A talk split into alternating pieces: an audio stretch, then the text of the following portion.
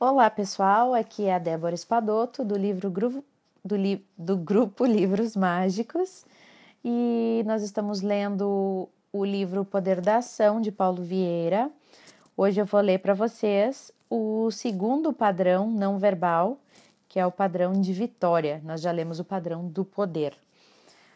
Padrão de vitória, tá? Quando se comunica tristeza, o organismo produz imediatamente MDEs. Lembra o que é MDEs? Moléculas de emoção de tristeza.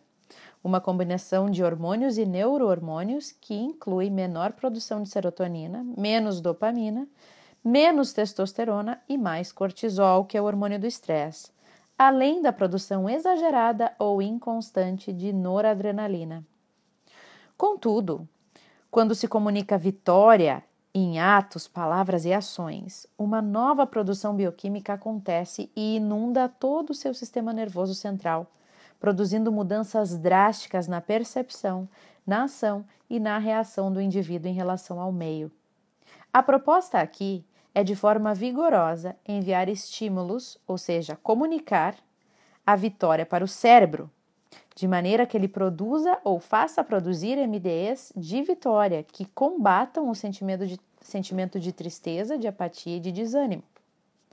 A postura da vitória, como o desenho que eu vou postar aqui para vocês, é universal. Com os braços erguidos, jogador de futebol fazem isso, atletas fazem isso, erguem os braços em posição de vitória.